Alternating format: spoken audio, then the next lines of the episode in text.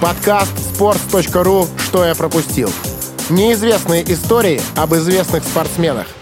Всем привет, друзья! Это подкаст sports.ru. Главный подкаст, э, в котором мы с Владом Ворониным вспоминаем о легендах, о тех людях, которые играли в футбол в нашем детстве, из-за которых многие из нас футбол и полюбили. Здесь, как всегда, я, креативный директор sports.ru Федор Маслов и шеф-редактор sports.ru Влад Воронин. Ну и вы помните наверняка, что мы э, объявляли, может быть, месяц назад, может быть, э, чуть больше, у нас в блоге, в административном блоге такую штуку. Э, вы, пользователи sports.ru, писали в комментариях, о ком вы бы хотели услышать подкаст. Мы выбирали самые заплюсованные комментарии. В прошлый раз к нам в гости уже приходил Вадим Лукомский, который предложил сделать подкаст о Деннисе Бергампе, и мы его сделали. Ну и сегодня у нас новый гость. Прийти к нам в студию он не смог, э, но э, подключился к нам по скайпу, и сегодня с нами Глеб Буш, который живет в Германии Германии, сейчас находится в отпуске во Франции,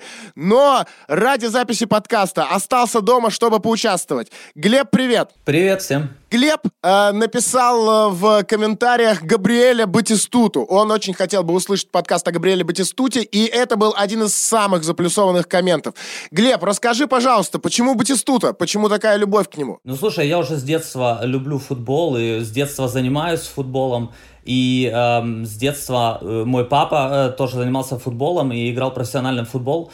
И, э, в принципе, э, это было как раз то время, где серия А была просто на топе. И, ну, кто другой, кто другой, как э, Габриэль Батистута. Вся моя комната была заклеена постерами от Габриэля Батистута, футболки, все просто о нем, Батигол, это просто было все в моей жизни в то время. Угу. А ты сказал, твой э, папа профессионально играл в футбол, прям на каком-то высшем уровне? Не очень долго играл, всего лишь год или два, но он играл в высшей лиге Украины в, мета, в Металлисте. Он э, учился тоже в институте, в спортивном институте и жил в одной комнате, если я не ошибаюсь, вместе с Кончелескис, и это очень интересно, да. Андрей Кончельскис, который э, легенда Манчестер Юнайтед. Да, именно он. Да, и Андрей Кончельскис, э, я сейчас понимаю, что это же человек, который играл не только за Манчестер Юнайтед, но еще и за Фиорентину. То есть э, это э, человек, который пересекался лично с Габриэлем Батистутой. Слушай, да, вот э, я сам на самом деле в шоке, я недавно об этом узнал. Я всю, все свое детство Э, был фанатом э, Габриэля Батистута, и вот недавно я только узнал, что, оказывается, мой отец играл с Кончелиски, а Кончелиски играл с э,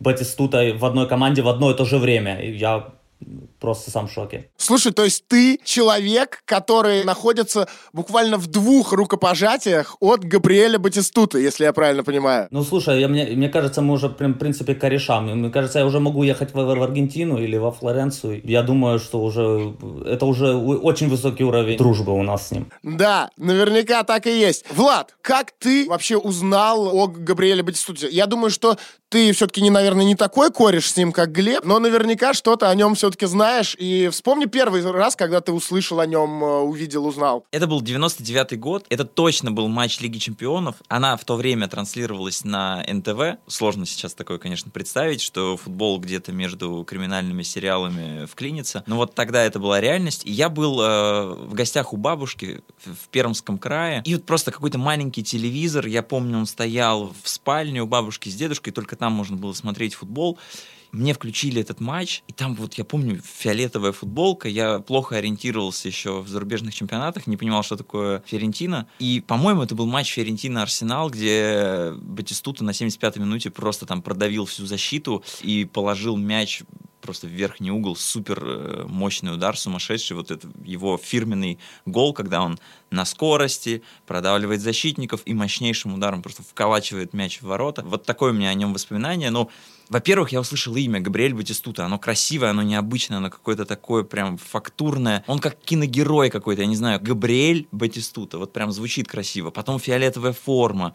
Вот этот вот какой-то свет из телевизора странный. Ну, магия у меня сложилась. И вот Батистута для меня такой образ э, идеального форварда. И в целом, на самом деле, если оттолкнуть оттолкнуться вообще вот от воспоминаний. А, даже сейчас же всех аргентинских форвардов сравнивают с Батистутой. Есть, понятно, Марадона, Месси, но это там вечный спор, кто гений, кто лучший в истории футбола. Но если появляется молодой форвард, в любом случае где-то на фоне возникает имя Батистуты, потому что это образец мощного центр-форварда, который царит в штрафной. Mm-hmm. И ничего не изменилось на самом деле. Я увидел или услышал имя Батистуты впервые. Это была программа, вот, может быть, кто-нибудь помнит ее, Европейская футбольная неделя. Тогда уже был НТВ+, но на общедоступном телевидении она выходила на 11 канале. Это канал, который, на смену которому пришел ТНТ.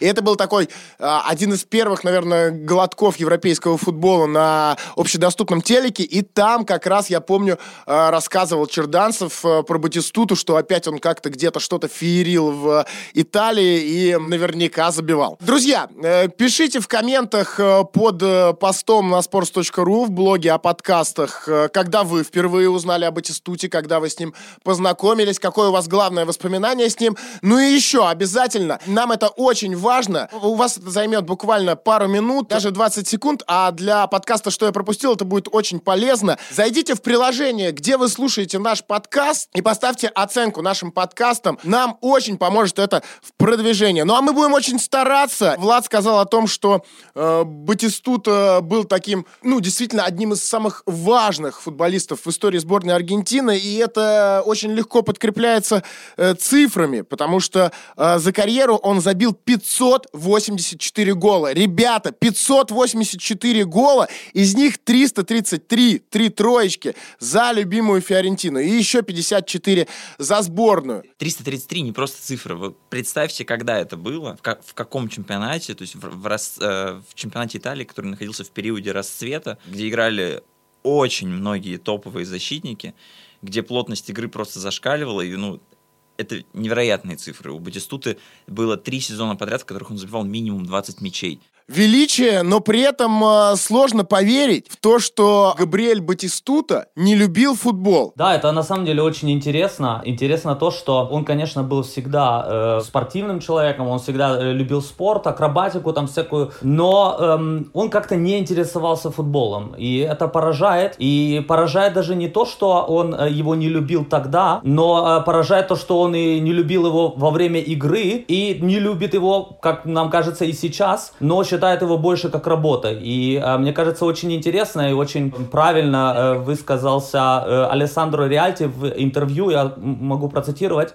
Алессандро Риальти — это человек, который журналист и человек, который помогал Батистуте писать его автобиографию. Вот он сказал э, следующие слова. Как только он, Батистута, покидает стадион, он не хочет, чтобы футбол покушался на всю оставшуюся жизнь. Он очень чувствительный и умный человек. Когда мы делали книгу, он пришел ко мне в офис и в течение течение пяти полных дней говорил о его семье и о его жизни в Аргентине. Но когда дело дошло до футбола, его карьеры, он отключился. Записи есть, сказал он, можете посмотреть их. И есть еще другая э, цитата, э, как-то раз э, сам сказал, я не люблю футбол, это просто была моя работа. Да, это действительно так, и возникает вопрос, как человек, не любящий футбол, мог э, так долго и так круто играть. Но на самом деле мы э, с Владом немного покопались э, и нашли э, немного другие слова Батистуты. Естественно, такая фраза о том, что я не люблю футбол, это просто моя работа, они разлетелись, разлетелись по всему миру, все о них написали, но есть и э, другие слова Батистуты, в которых он частично опровергает это. Да, Батистута говорил, что вот эта теория публичная о том, что он футбол не любит и практически его не смотрит за пределами матчей и тренировок, это была такая защита от давления в Италии. Цитата. «Я сказал, что не люблю футбол, чтобы они перестали меня обо всем спрашивать. Я слишком много тренировался. Вы должны понимать, что я играл в Италии в очень хорошие времена, и там было большое давление. Все говорили о футболе все время, а мне это казалось довольно скучным. Извини, я тебя перебью. Я сейчас только понял, что наш прошлый перекликается с нашим прошлым подкастом про Денниса Беркомпа, который говорил, я готов был пообщаться с прессой в понедельник и в пятницу, но они хотели говорить о футболе со мной каждый день. Они мне надоели. И вот на то же самое жалуется, жалуется Батистута. Заканчивает Батистута тем, что я не был так увлечен футболом, когда был молодым, но все же это стало моей страстью. Я жил и дышал футболом. А теперь мне трудно из-за этого ходить, потому что я дал ему больше, чем должен был дать. Истина где-то посередине, продолжает быть стута. Я люблю игру и все, что связано с игрой, но что мне не очень нравится, так это интервью, споры и все внешне. Э, когда я читал эту цитату вот буквально о том, что он не любит интервью, я вспомнил, я вспомнил, что я видел Батистуту, я не знаю, как я не вспомнил об этом, когда готовился к подкасту, я видел Батистуту в сериале «Дикий ангел». Э, друзья, я уверен, что большинство из тех, кто нас слушает, знает этот сериал «Дикий ангел». Это сериал нашего детства. Я реально смотрел его вот каждый день э, днем. Он шел. Э, сериал из каких-то серий, наверное, 200 в главной роли. Наталья Урейро, величайшая э, женщина, которая, которую обожали в России и которая сама очень любит Россию. Э, вот. И там был Габриэль Батистута. Что самое интересное, э, он играл там самого себя, и он пришел на интервью к Наталье Орейро. Вот, и она как бы брала там у него интервью, э, и я прям помню, какая она там красотка. Я даже э, попробую найти сейчас э, этот отрывок. Ты найдешь. Я его сегодня ночью смотрел. Так. Да, я посмотрел три с чем-то минуты идет, идет этот фрагмент, и там так неловко. Батистута заходит в комнату, садится на, в кресло, и Наталья Рейр начинает ему задавать вопросы. Как у вас дела? Как прошла тренировка? Он говорит, ну вот, не очень. А что такое? А у меня травма. И там такой вот прям то, что не любит Батистута, он делал с Натальей Рейра. Да, мы вам э, тогда поставим в оригинале буквально на 20 секунд, чтобы вы послушали, как э, звучит волшебный голосок Натальи Орейра и как с ней общается Батистута. Я еще, э, я помню, что я приходил в школу, где мои э, одноклассницы, конечно, смотрели «Дикий ангел», и после выхода этой серии они такие, о, типа, а, естественно, ежедневно этот «Дикий ангел» там обсуждали, а что это такое, а что Батистута, типа, кто это такой? Они стали узнавать, кто такой Батистута, потому что посмотрели серию «Дикого ангела», и им стало интересно, что же это за такой новый герой. В общем, э, слушаем аудио. Bueno, pero te estás recuperando, ¿no? Sí, no, ya recuperé hoy, jugué mi primer partidito. Sí, ya sé, te fui a ver el entrenamiento. ¿Ah, sí? Te corrías así, Si a lo sabía, loco si corrías. sabía jugaba todo el partido. Pero por favor. Ну что, вспомнили голос э, Натальи Орейро? О, хорошо прям. Ну, слушай, э, конечно, я сам только что прочитал эту цитату, что он не любит футбол, но я столкнулся с моим папой и с его друзьями, как вообще они живут, футболисты. У моего папы и его друзей, его, в принципе, вообще никогда не было дома. 90, наверное, процентов времени он находится на тренировках, сборах, играх, постоянно его нету. Поэтому я думаю, что это все-таки защита, потому что если ты проводишь 90-95% с футболом времени, то ты не можешь говорить, что ты просто не любишь его э, или как-то тебе он не симпатизирует. Да понятное дело, да, что футболисты на самом деле обожают футбол, иначе вряд ли бы они этим занимались. Но футбол любят не только футболисты, но и болельщики. И я уверен, что э, все, кто нас слушают, просто обожают. Многие любят смотреть этот футбол не только по телевизору, а наверняка еще и ходить на стадион. И, ребята, у меня для вас есть важная информация. Я расскажу вам сейчас как вы можете сэкономить 10 тысяч рублей. Букмекерская компания Париматч предлагает отличный вариант для тех, кто уже купил абонемент или только собирается его купить на э, новый сезон, э, на домашние матчи любимого клуба в российской премьер-лиге. Все очень просто. Вам надо пойти на сайт Париматч, зарегистрироваться, внести на счет от 1000 рублей и отправить фотографию своего абонемента в течение 7 дней с момента регистрации, если он уже куплен, или, может быть, вы его вот-вот купите, и тогда э, сразу, э, как только зарегистрируетесь, просто отправляете фотографию этого абонемента э, где-то там в форме, в форме обратной связи на сайте Париматч. И тогда вы получите бонус в размере стоимости абонемента, но не более 10 тысяч рублей. По-моему, предложение просто отличное. Как минимум, стоит его изучить, и оно особенно будет интересно для тех, кто уже закупился абонементом на новый сезон. И мы возвращаемся к Батистуте. Давайте, наверное, пойдем э, с самого начала.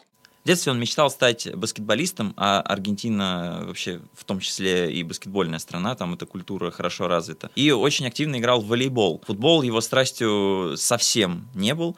И как так получилось, что он вообще в эту игру вовлекся? В 70-е годы сложное время для Аргентины. В 76 году страна была захвачена военной хунтой, происходила гражданская война, которая получила название «Грязной войны». В целом, это прям очень страшный период. А, мы не будем уходить в детали. Если общими словами все это сформулировать, то получается, что во всей Аргентине был такой государственный терроризм. Людей похищали, пытали, были казни массовые.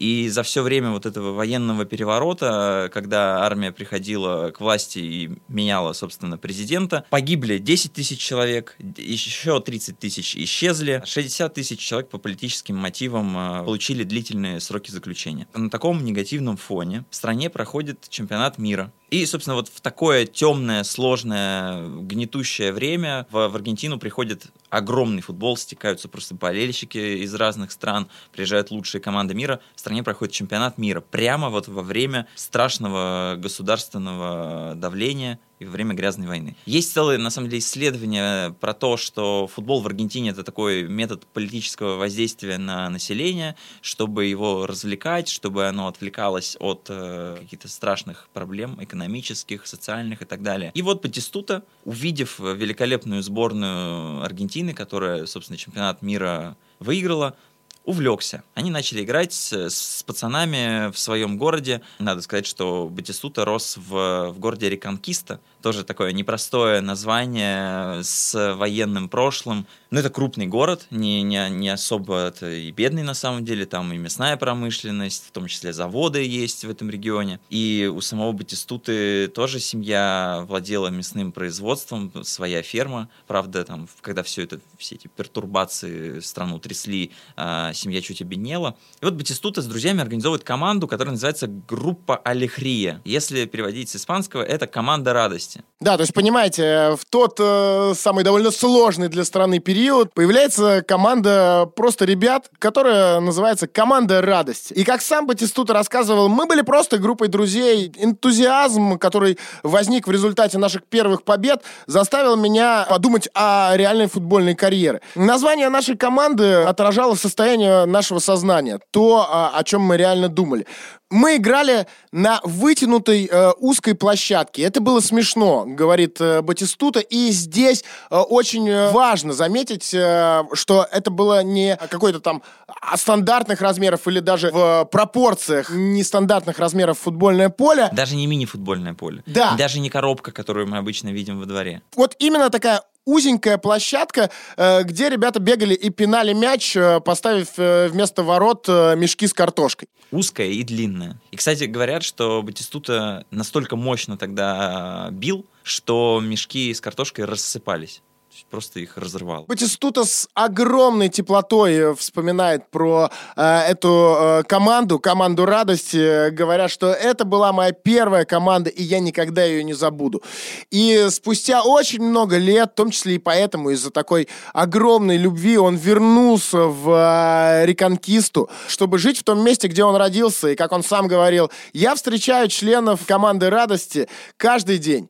Это замечательная история, и я счастлив из-за этого. Мы еще поговорим про то, насколько сложно было бы Тестуте даже просто ходить после завершения футбольной карьеры. Но, к счастью, там проблемы с ногами, которые у него возникли, уже разрешились. Иногда он выходит на поле с теми же пацанами, но уже такими взрослыми мужчинами, и они гоняют мяч минут 30. Ну, Батистута там старается очень сильно не бегать, но по-прежнему играет. Правда, наверное, поле уже все-таки получше, чем просто какая-то узенькая такая полоска. Конечно, будем э, в первую очередь говорить э, о футбольных историях э, в жизни Батистуты, но не только. И э, Реконкиста — это э, важное место для Батистуты не только потому, что э, там была его первая команда, там он родился, вырос, но и еще по одной причине. И, э, конечно, это важный город э, для Габриэля, потому что именно в этом городе он познакомился со своей женой. И надо сказать, что Батистута, он всегда, все свое время, и мы говорили выше уже об этом, что для него очень важна была семья, у него четверо детей. И даже в очень важные моменты в игре, э, когда он забивал голы, он кричал в камеру «Ирина, это для тебя». И на самом деле в 15 лет он уже познакомился с ней, для некоторых очень рано. Но в 15 лет была вечеринка вечеринка по поводу ее день рождения, но она не захотела с ним э, как-то общаться, не захотела с ним видеться, но э, Габриэль, он просто понял, что это мой шанс, мне нужно рвать и дерзать, и продолжал добиваться ее сердца, и все-таки он добился, и они э, женились, и она, в принципе, везде по э, всем э, городам и странам сопровождала его. Но, к сожалению, на сегодняшний момент, после 24 лет в браке, их семья на грани разрыва, и из-за его большой депрессии, которая была в связи с его травмой, из-за того, что он не мог ходить. Эта депрессия перехлынула на их отношения, на их брак. И сейчас, к сожалению, все не очень просто, но может быть, все-таки все будет снова построено. Да, это действительно так. Э, и что еще интересно, зовут его жену э, Ирина Фернандес. Э, нет, она не русская. В Аргентине тоже есть такие же имена. Причем важно, что в Аргентине есть целая традиция относительно 15-летия девушек. Считается, что вот в 15 лет девочка становится женщиной. И ей в этот день можно впервые надеть каблуки торжественно. И вот есть такая легенда, она там цитатами никакими не подтверждена, но знакомые Батистуты рассказывали, что Ирина надела каблуки, танцевала, Батистута ее приглашал несколько раз на танец, но она просто там что-то какие-то два движения за две секунды сделала, развернулась и ушла к другим пацанам. И Батистута вот так отшила, но все же потом к нему прильнул. Да, как уже сказал Глеб. Ну и давайте к футболу. 88 год. Э, Габриэль Батистута выступает за какую-то очень маленькую местную команду, которая, информация о которой нет э, ни в одной из Википедий. И э, неожиданно эта команда э, победила аргентинский Ньюэлс Old Boys. Э, в каком-то там провинциальном чемпионате. Э, Батистута забил два гола, чем привлек э, внимание одного из скаутов. И вот про этого скаута хочется рассказать отдельно. Мы сегодня периодически уходим, как всегда, на самом деле, от главных героев, от главного героя нашего подкаста. На самом деле хочется, хочется сосредоточить немного, немного внимания на вот этом человеке, который нашел Батистуту. Его зовут Хорхе Гриффо.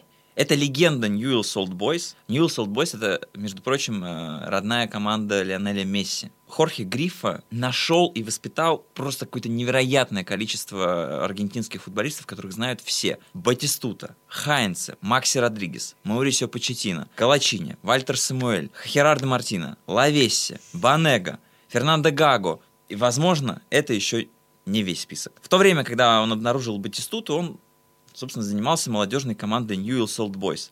Он позвал Батистуту в Росарио, а Габриэль так привязан был к дому, он как раз уже встречался с Ириной, и как-то ему всего этого так не хотелось, но Хорхе Грифа что-то его в нем зацепило, потому что у него, как мы уже поняли, супер глаз на молодых игроков, в которых он видит талант, и он говорил, что ну ничего выдающегося на самом деле в Батистуте-то и не было. Техники у него нет, потому что на этом узком вытянутом поле особо дриблинг не, не разовьешь.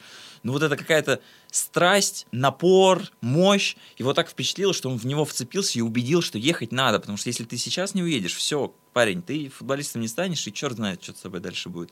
И, собственно, он так его и перевез. Денег платили Батистуте не очень много, и он Хорхе Грифу воспринимал не просто как тренера, а еще и как такого воспитателя. Он к нему подходил говорит, ну, денег бы как-то вот где можно найти.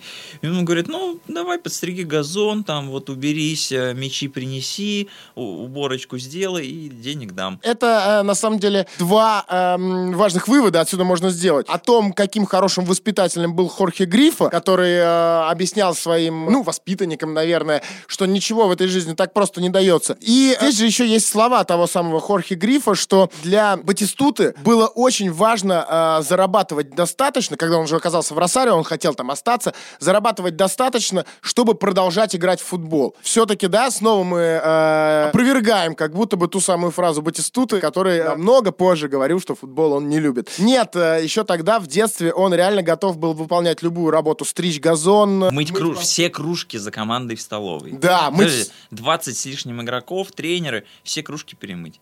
А еще, кстати, ночевал он э, в первое время очень долго в одной из комнат на стадионе US Old Boys. Через упорную работу, через э, все эти стрижки газонов и помывку кружек, Батистута в итоге дошел до основной команды News Old Boys, где встретился с э, одним из э, самых важных э, людей в своей карьере, с человеком, которого вы все отлично знаете. Это Марсело Бьелса. Э, Марсело Бьелса — человек, который, как э, позже говорил Батистута, воспитал его характер. Самая трогательная история, которую вообще упоминает Батистута, Марсело научил его тренироваться всегда, даже в дождливую погоду. Предыстория у этой цитаты такая, что Батистута в Реконкисте в своих э, любительских командах никогда не тренировался в дождь. А дождь- дождей было много, поэтому тренировались они там два дня из семи. Тут его пересилили, научили э, характеру. И, кстати, вернемся немножко к Хорхе Гриффи. Он сказал, что он не похож на футболиста, но в нем живет центр-форвард. Как он это понял?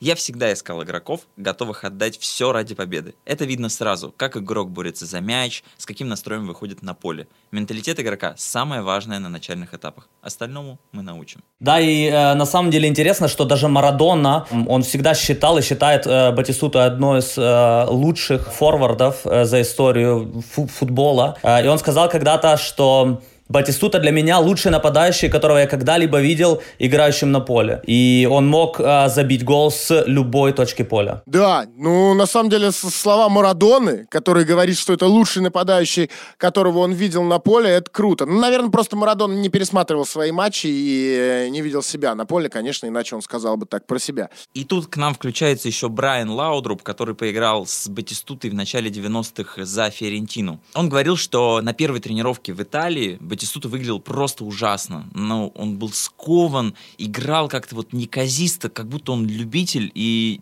ничего у него не получалось. Пока не особо вяжется со словами Марадоны. Да. А потом он поехал на матч чемпионата и начал забивать красивые голы. Только тогда я взглянул на него с другой стороны. Батистута принимал самые рискованные решения и во время тренировок, и во время матчей. На тренировках у него иногда это не получалось и выглядело все глупо, а в матчах залетало. Он всегда играл очень смело и принимал нестандартные решения. И никто в здравом уме иногда такой удар не нанесет, а он это сделает, даже не подумав. Из-за этого он забил очень много чудесных голов. Ну и э, еще, если пройтись по вот этому тегу нападающий Габриэль Батистута, я уверен, что мы обязаны сказать и ещё- и о другом человеке, который тоже сыграл немаловажную роль в э, карьере Батистуты. Это Оскар Табарас. После Ньюэлс Олд Бойс э, Батистуты был э, Ривер Плейт, где он э, поиграл какое-то время, но пришлось ему оттуда уйти, э, причем э, из-за того, что он подрался с тренером Даниэлом Пасарелло. А знаете, есть какая-то легенда, что Пассарелло не любит футболистов с длинными волосами. Все команды вычищает от игроков с длинными волосами. Я не думаю, что, конечно, это было главной причиной, но вот то, что такая мифология в Аргентине вокруг тренера родилась, это, конечно, очень красиво. И важно, да, что ушел он в э, главному сопернику э, Ривер Плейта, конечно же, в Бока Хуниорс. Но, кстати, это клуб его любимый. Он в Ривер Плейт переходил болельщиком Боки. И там э, в Боке э, он сначала, его опустили чуть пониже на позицию, не знаю, какую-то вроде под бы- нападающим. Под нападающим, да. Но Оскар Табарас, который пришел в Боку и стал э, главным тренером, вернул э, Батистуту на позицию э, в центр атаки. Э, ну и э, именно на этой позиции Батистута стал лучшим бомбардиром лиги в э, том сезоне. Это начало 90-х, 90-91 год. 13 голов забил Батистута, на самом деле не так много, особенно э, учитывая, сколько он в итоге забил за свою карьеру, но лучшим нападающим он стал. Когда Табарас передвинул Батистуту в центр нападения, весь мир еще о Батистуте не знал. Узнали во время Копа Америка 91 года. Вы не удивляйтесь, наверное, те, кто нас слушает постоянно, уже привыкли, но для тех, кто попал в наш подкаст впервые, я понимаю, да, и что вы все э, знаете Батистуту по Фиорентине в первую очередь и по игре в Италии, но потому-то наш подкаст и называется, что я пропустил, что мы рассказываем вам э, те э, факты из биографии наших героев, о которых вы, скорее всего, не слышали. К Фиорентине мы еще придем и немножко о ней расскажем, но гораздо больше именно вот про Аргентину, про тот период, о котором вы знаете гораздо меньше. После чемпионата мира 90 года Диего Марадона объявил, что он уходит из сборной. Там была куча скандалов. Это вот сложное время в жизни Диего. Он расстался с агентом, он там всех обвинял, что его выживали из сборной. И вот он освобождает трон. Золотая эра сборной Аргентины заканчивается. Уходит Марадона, уходит тренер Карлос Белардо. Полностью обновляется команда, там больше 10 молодых игроков, и в том числе заходит э, Габриэль Батистута. Он становится лучшим бомбардиром Копы Америка. Владелец, э, президент Фиорентины смотрит турнир и понимает, что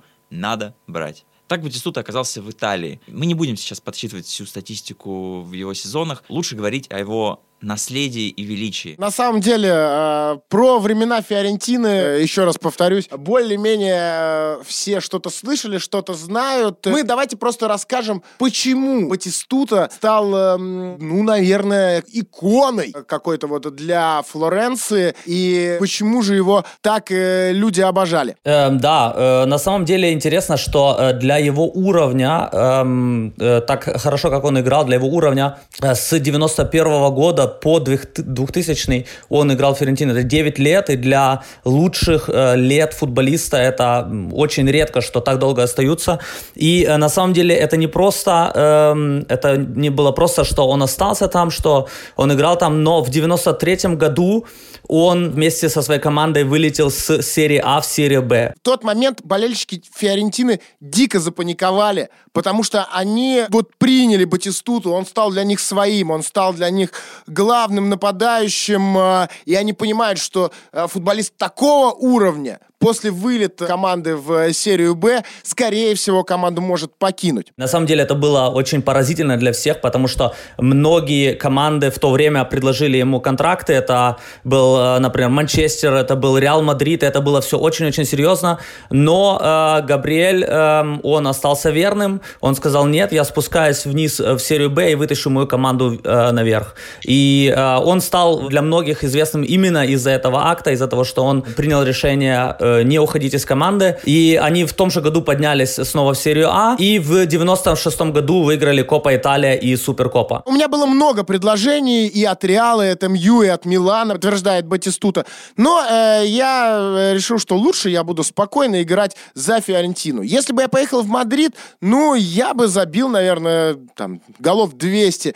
Э, но я знал, что мне было бы скучно. То же самое стало бы со мной в Милане. Да, я никогда не выигрывал крупный трофей. Э, крупным трофеем он называет э, Скудетто или э, Кубок чемпионов. Э, но я считаю себя победителем. Потому Скудетто что... имеется в виду, конечно же, в контексте Ферентины, потому что Да. чемпионом Италии он все же стал. А, ну, чемпионом Италии он стал уже в составе Ромы, об этом мы еще э, кратко скажем. Батистута говорил, что я считаю себя победителем, потому что помог Фиорентины конкурировать с большими мальчиками. И на самом деле эм, за его верность, э, за этот акт он стал почетным, почетным гражданином э, э, Флоренции. И ему даже отлили памятник, э, бронзовый памятник. Он э, долгое время стоял э, перед стадионом. Но интересно, что э, как только он ушел из команды, э, куда-то пропал и памятник. Э, Есть версия, что особенно радикальные фанаты Фиорентины, которые были очень недовольны уходом и воспринимали это как э, предательство, памятник просто убрали, спрятали и, и все, и забыли. На самом деле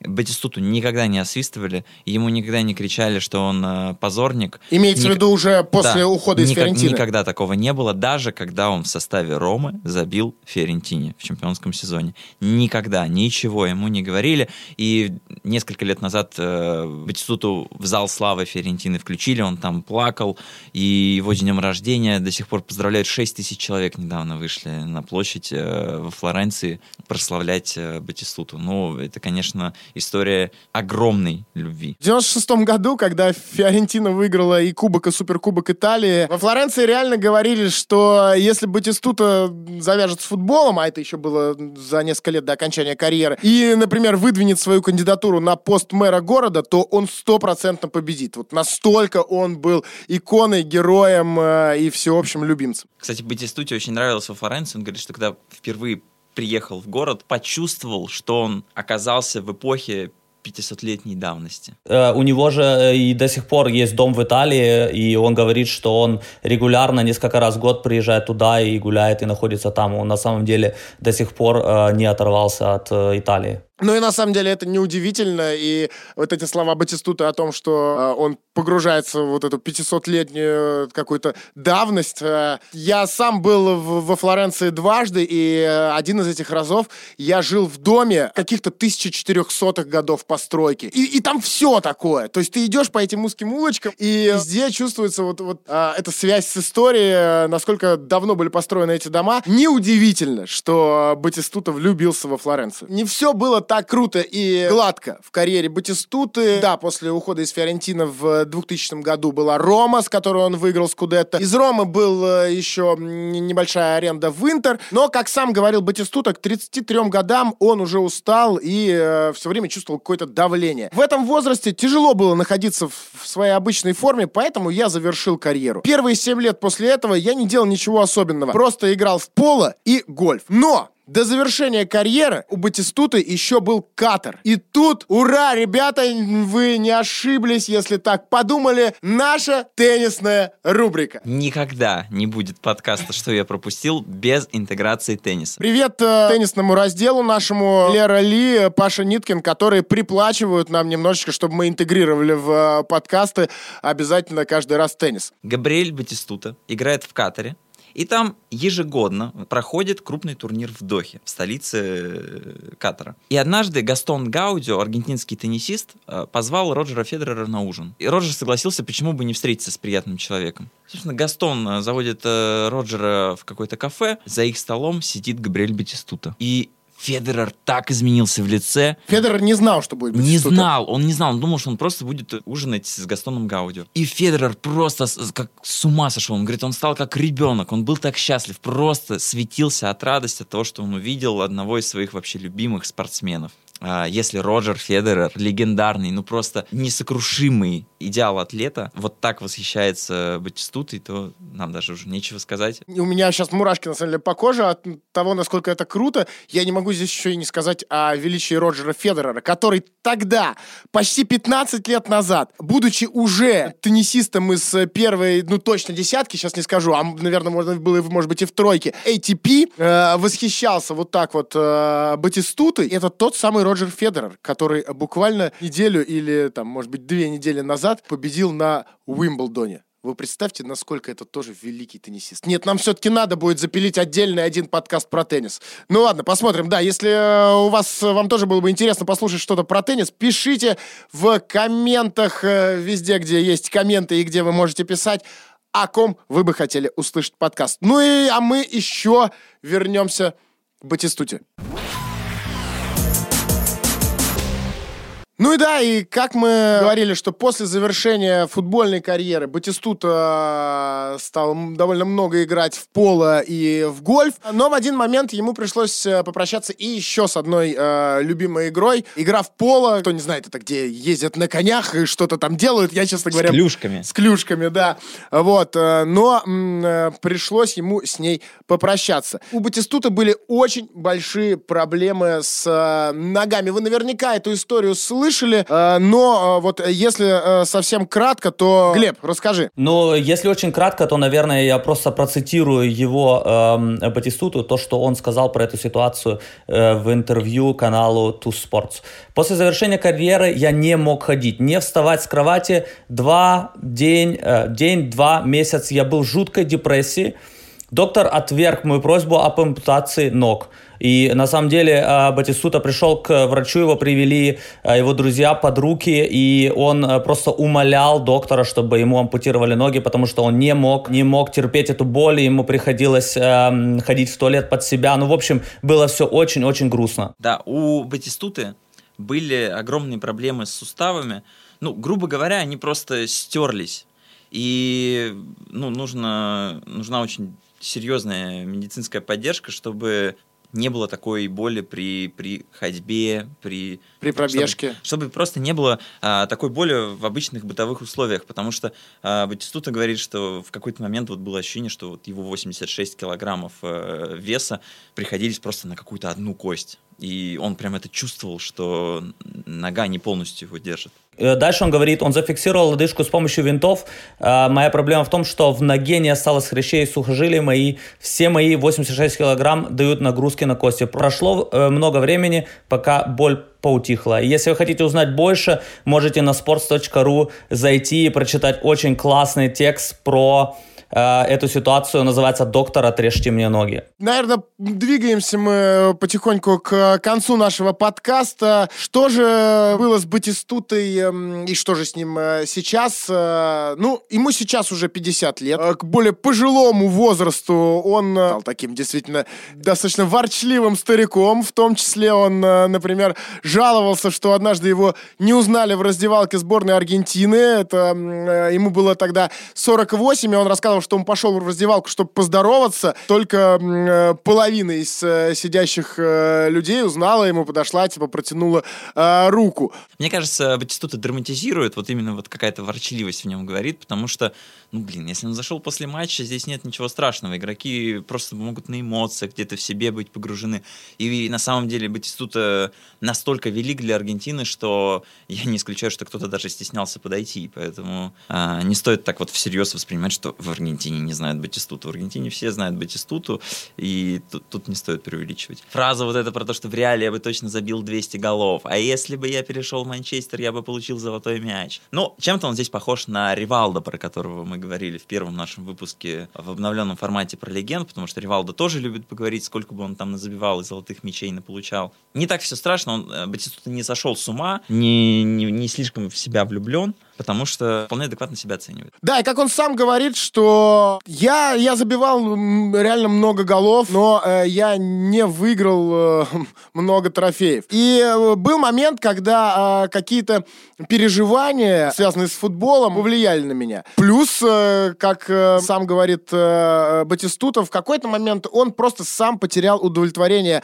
от э, его карьеры. Но спустя годы он э, признает, да, он был неправ. Я начинал с ударов по воротам, сделанных э, из картофельных мешков, а закончил играть на самых больших стадионах с десятками тысяч болельщиков и с лучшими игроками. Я наслаждался любовью аудитории. Но в то время я был глуп и совершенно не понимал этого. Сейчас Бати- Батистута живет в Аргентине преимущественно, как мы уже говорили, вот в родном городе Реконкиста. Он э, ну, незажиточный такой мужчина. Он говорит, мне не нужно дорогих часов, потому что достаточно простых электронных. Мне не нужно 100 пар обуви. Мне не нужно 50 костюмов. Обычная, спокойная жизнь. Деньги, кстати, заработанные э, в Италии, он э, еще 15-20 лет назад Батистута вложил э, деньги в семейный бизнес, связанный с производством мяса. И если раньше это была такая вот просто ферма дедушки не очень крупная, то сейчас Э, та самая ферма, которая разорилась в свое время, но Батистута, заработав деньги, эту ферму вернул и даже сделал бизнес гораздо больше. Да, и сейчас это одна из крупнейших мясных компаний в Санта-Фе. Ну и вы э, вряд ли, если окажетесь э, в Аргентине, вряд ли не узнаете это мясо, потому что Батистута, чтобы э, вы точно поняли, э, что э, это его компания, назвал э, ее Батистута and Батистута. Батистута не только работает, но и активно кайфует. Он говорит, что когда стоит жара, а в Санта-Фе может быть и 45-47 градусов, между прочим, он едет на рыбалку, на реку Парана и ловит там дорадо. Нет ничего лучше, чем вот просто с утра поехать, э, насладиться природой, тишиной и поймать рыбы. Ну, такой, да, видно все-таки. Вот, вот тут более-менее становится понятно, почему этот парень не любит всякие ин- ин- интервью, эту публичность и так далее. И э, на самом деле на сегодняшний момент он вернулся э, снова в поло и эм, активно там участвует. И у него даже есть своя команда, которая называется La Gloria. Э, в одном из интервью он даже сказал, что он планирует когда-то вернуться в футбол, хотя не тренером, а быстрее э, каким-то менеджером или спортдиректором. И поэтому, может быть, мы еще услышим что-то о нем. Если кто-то очень беспокоится о его лодыжках, то э, после того, как он дал интервью и рассказал эту историю миру, э, фанаты очень сильно его терроризировали, очень много писали и беспокоились о нем, но он э, после этого дал еще очень много интервью, где он всех успокаивал и говорил, что э, все у меня нормально, я могу ходить, и все, в принципе, э, не так страшно, как э, показалось в том э, первом э, интервью, поэтому можете прекращать плакать, все в порядке. Интересно было бы посмотреть на Габриэля Батистуту в качестве действительно какого-нибудь менеджера, кстати, наверное, Фиорентины. Ведь именно Фиорентина э, это та команда, которая стала по-настоящему родной Габриэлю Батистуте, и никто из болельщиков э, фиалок никогда не относился к нему как к Иуде, даже несмотря на то, что он перешел в Рому. А вот что делает э, футболистов по-настоящему великими? А, мне кажется, что вот не только статистика, потому что форвардов, э, которые забивали сотни мячей, ну, десятки в истории футбола. А полузащитников, которые делают что-то выдающееся и запоминаются нам финтами, тоже много. Но индивидуальность, вот такую фактурную, которая делает просто выдающегося футболиста легендой, которую приятно вспоминать всегда, делает какая-то вот индивидуальная особенность. И в случае Батистуты это, конечно, прическа. Его не просто по ней узнавали в любой момент, она стала таким околокультурным штрихом, который объединял кучу молодых людей в Аргентине. Эдинсон Кавани, кстати, когда написал колонку э, на, для Players Tribune, для медиа, где ну, нет журналистов и просто футболисты, тренеры, менеджеры сами пишут открытые письма, а Кавани сказал, что вот когда они увидели Батистуту впервые в сборной Аргентины, когда он начал так пачками класть э, мячи, все дружно в его дворе перестали ходить в парикмахерскую. Мне кажется, тут стоит даже прям прочитать э, прямую цитату. Это как бы э, Эдинсон Кавани э, обращается к самому себе, к ребенку. Видите, есть парень по имени Габриэль Батистута. Вы еще не знаете его, потому что единственное, что вы можете смотреть э, по телевизору, это Том и Джерри. Но ваш старший брат будет первым, кого вдохновит Батистута. Он перестанет ходить к парикмахеру он начнет пользоваться шампунем вашей мамы. И в конце концов, он начнет выглядеть точно так же, как великолепный Бати Гол. Когда он бежит по футбольному полю, его длинные волосы развиваются, и нет ничего более крутого, что вы видели в своей жизни. В конце концов, вы наберетесь смелости и скажете матери, все, больше никаких стрижек. Эти слова, как мне кажется, максимально точно и четко описывают значимость Батистуты для аргентинских детей. Ну и что, на этом э, будем заканчивать наш подкаст. Э, поговорили мы про Батистуту, и я напоминаю, что обязательно пишите в комментариях, о ком еще вы хотели бы послушать подкаст. И если мы действительно решим сделать э, подкаст о том герое, которого предложили вы, мы обязательно пригласим вас, э, если вы в Москве, вы придете и сядете записываться с нами в студии. Если вы не в Москве, то, как э, Глеб сегодня, подключим вас просто по скайпу, и э, вы вместе с нами станете соведущим подкаста «Что я пропустил». Глеб, как тебе? Да, очень круто. Спасибо за то, что меня пригласили. Я на самом деле, для меня это знаковое э, приглашение. Мне исполнилось 30 лет, и я прослушал э, все подкасты. Именно в день моего рождения ты написал мне, что приглашаешь меня поучаствовать, и я просто, я думаю, это знак. Со своей стороны, Глеб, э, мы с Владом хотим сказать, что ты был очень крут. Ты был вторым человеком, кто пришел к нам в качестве гостя. Первым был Вадим Лукомский. И первым, э, и не из редакции, потому что Вадим все-таки относится к редакции.